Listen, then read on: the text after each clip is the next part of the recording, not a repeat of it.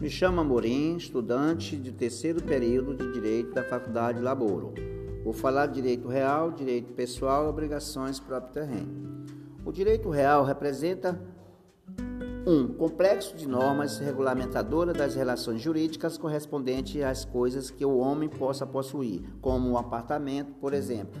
Vale ressaltar que essas coisas são de formas ordinárias, tangíveis, para que se possa exercer domínio sobre as mesmas. Pode-se dizer que, de forma resumida, que o direito real é aquele que cai sobre as posses, enquanto o direito pessoal responde ao direito das obrigações, numa forma que trata das relações dos sujeitos passivos e ativos. De forma mais simplificada, o direito possui a tua necessidade sobre uma pessoa. Caso contrário, ele existiria uma relação obrigacional.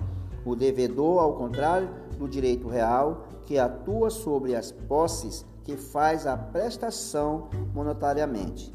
Resume que o direito real se refere à relação do homem com o objeto e o direito pessoal se refere à relação pessoal. É de característica do direito real que seja limitado, ou seja, não permite a criação de novas figuras contratuais que não correspondam à legislação e é regulado de forma expressa pela norma jurídica, ao contrário do direito pessoal, que não possui limite e permite novas criações das que já citadas figuras contratuais não correspondentes à legislação.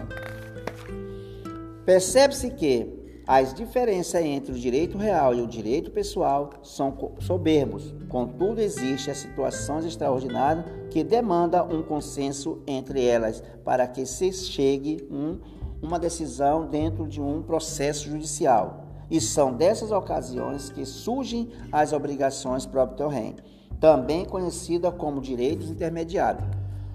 Como obrigações próprio terreno, toda e qualquer obrigação que se recaia sobre uma pessoa por força, direito real, permitindo então o abandono do bem porém tendo característica tanto o direito real quanto o direito pessoal, uma vez que essa pessoa física sujeita, fica sujeita ao pagamento de certa prestação de vincular a título do bem, podendo então envolver terceiros. As obrigações por torrent possuem três características que são elas: o vínculo de direito real, ou seja, um determinado objeto que seja de posse do devedor, possibilidade, possibilidade de exoneração por parte do vendedor pelo abandono do direito real, abandono de coisa. O poder se transmite a posse por meio de negócios jurídicos. Neste caso, a obrigação recairá sobre o adquirente.